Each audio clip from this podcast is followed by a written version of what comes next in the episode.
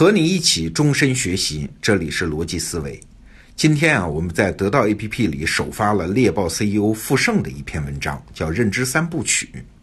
这几年来呢，我每次和傅盛见面，都要谈到认知升级的问题。大家肯定也多次听我谈到这个词儿嘛。哎，这篇文章算是把这个问题做了一个高度的总结。那今天呢，我就把这篇文章的学习心得和你分享。傅盛啊，把一个人的认知状态进行了一个有趣的划分，一共是四个境界啊。我先把这个名字念一下：第一，不知道自己不知道；第二个境界是知道自己不知道；第三个境界是知道自己知道；第四个境界是不知道自己知道。哎，听起来有点像绕口令啊。那我简单说明一下他们之间的区别。首先，第一个境界是你不知道自己不知道。哎，绝大多数人，甚至是现代化之前的绝大多数人类文明，当然除了西欧文明之外啊，都处于这个状态啊。他们觉得世界上所有的知识，要么祖宗圣人已经说了，要么就已经写在经典里了，要么就是不太重要的啊。没有什么我们是不知道的，这是第一个境界，也是绝大多数人所处的那个境界。那第二个境界就高一些了，叫知道自己不知道。你会说这不很正常吗？我就知道自己有很多不知道的东西啊！哎，其实这并不容易啊。我们之所以能做到这一点，其实是因为我们经历了现代文明的洗礼嘛。举个我以前在节目里说过的例子。古时候中国人画地图啊，即使没有对地理精确的知识，但是我们画出来的呢，山川河流也都画得很清楚啊。那周边搞不清楚的那些地方呢，就胡乱画一些山呐、海呀什么的。哎，只有在近代科学思维兴起之后，西欧人画地图才有那种知之为知之，不知为不知的精神啊。该控制的地方就控制好了，这样才有好奇心去探索嘛。你想，我们人的大脑啊，有一种本能的叫脑补机制啊。一般我们是无法容忍自己的世界是残缺的呀，所以即使不知道，往往也用想象力把它给补齐。天为什么下雨啊？哎，邹个神仙在天上下雨就完了吗？所以啊，如果你能把自己的认知状态定义在知道自己不知道，那么要恭喜你的哦。首先，你已经能够克服自己的本能，向不知道开放了自己的心怀啊。但更重要的是呢，你知道自己不知道，一定是定义出了一个问题啊。这其实是一件非常难的事儿啊。找到一个好问题，其实比找到答案更难。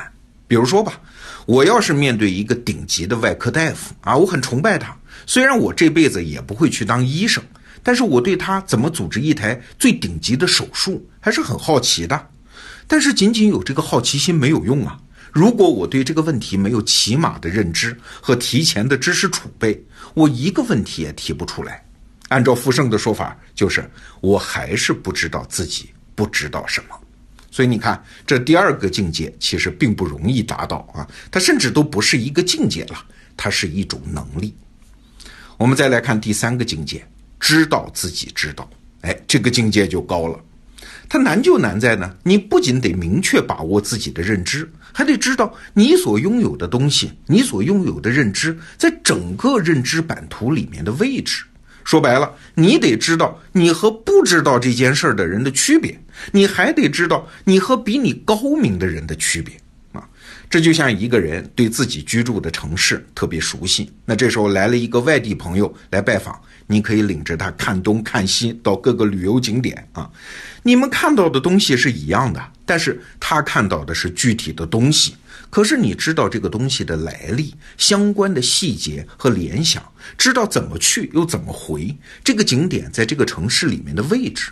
哎，这就是为什么我们经常走一段陌生的路，去的时候觉得走好远，但回来的时候觉得，哎，这路其实也没那么长啊。就是这个道理，你一去一回，认知已经在提升。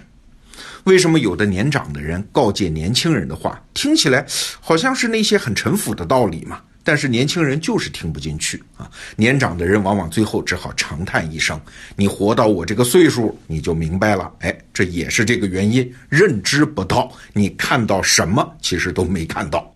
那第四个境界就更厉害了，是不知道自己知道。当你对一个领域钻研的时间够长，你对它的认知达到了很深的程度啊，那即使是一个难题摆在你面前，你刚开始也不知道怎么办。但是事到临头，你真正要做决策的时候，你可能也是在赌，但是你成功的概率还是要比那些菜鸟要高得多啊。这就是所谓的经验，所谓的灵感，所谓的认知差距啊！你甚至都说不出来为什么要做这样的决策和选择，但是你就是觉得应该这样选。这就是傅盛说的认知的最高境界。你不知道自己知道。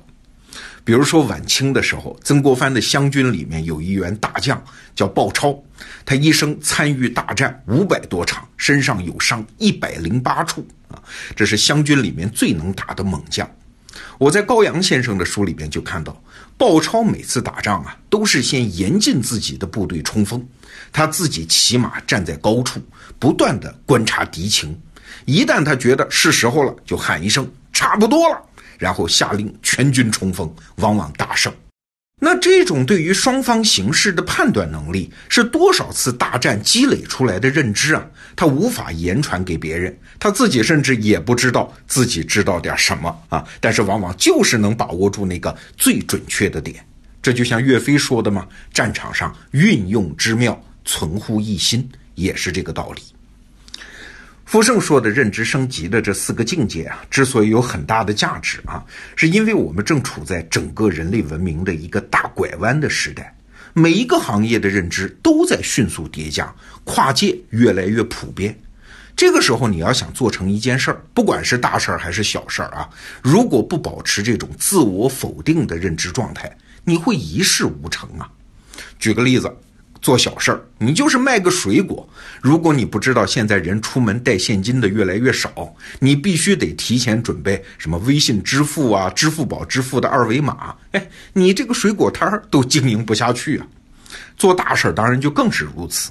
如果你在创业，如果你仅仅是某个行业里面的行家，不知道潜在的技术潮流，你最后往往会惊讶的发现，颠覆你这个行当的是不知道从哪里冒出来的一家新公司。马云很多年前说过一句话：“我用望远镜也找不到对手。”后来他就解释啊，这不是狂妄啊，这恰恰是着急呀啊！因为对手肯定不在眼前嘛，所以要用望远镜去找。找不到不是它不存在，而是我自己的认知能力不够，我看不到它存在而已。所以着急呀。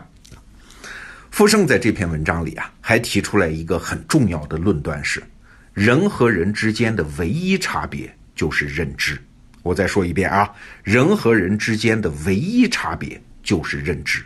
哎，这和我们过去的认识是不一样的。过去我们以为人和人的差别有很多嘛，什么血缘呐、身份呐、地域啊、权利啊、财富啊，甚至是运气等等。但是傅盛斩钉截铁地说，这个时代人和人之间唯一的差别就是认知，其他的差别都不重要啊！这确实有点毁三观。哎，我们就拿史玉柱来说啊，他最惨的时候欠了一屁股债，什么都没有了。哎，后来靠一个脑白金重新崛起，为啥？因为他在整个营销上的认知水平是领先了一个时代的。所以他失去所有的财富，甚至是所有的队伍，就凭他对营销的理解，也是那个时代无人可望其项背的啊！只要他活着，随时可以翻身。所以史玉柱的故事，你不能解释为什么卧薪尝胆的故事，这就是一个人拥有了认知，就拥有了一切的故事。反过来说，就算你现在财大气粗，一个投资失误，也会让你所有的存量毁于一旦啊！所以，过去那种什么我拥有什么，只要谨慎就会持续拥有，始终占据这个优势，这个假设是越来越不成立了。比如说，最近我一个朋友啊，就把他父母家的固定电话给拆了。为啥呢？因为现在的骗子都知道，家里装固定电话的往往是老人啊，老人不见得没知识啊，而且往往很有钱，但是在认知上普遍都跟不上这个时代。所以，通过固定电话行骗找到老人的机会就很高，行骗得手的概率也就很大。哎，你看，在这个时代，没有什么固定拥有的东西还守得住了，除非你的认知不断在迭代。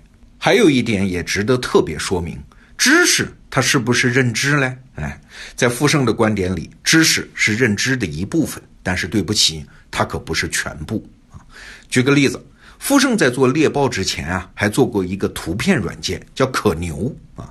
当时傅盛打出的口号是“我们来了”，啥意思呢？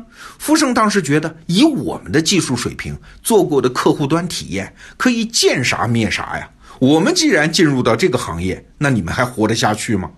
但是最后的结果呢？哎，美图秀秀那个著名的图片软件，把富盛打的内心都快崩溃了。你看，富盛拥有的是某种确定的知识，但是做图片软件，光有你那个知识是不够的啊，得有对用户行为啊、行业环境的全面认知。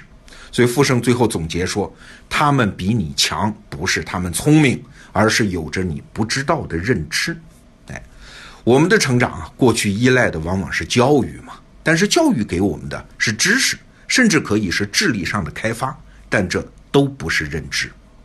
说到这儿，我们再回头来看傅盛这篇文章的文眼，其实就一句话：所谓的成长就来自于认知。哎，是不是有点不一样的感觉了？在今天这个音频的附属文稿里面，我也把傅盛那篇文章的原文列在了后面，供你参考。好，今天我们就聊到这儿。明天我继续向你汇报我对这篇文章的学习心得。明天见。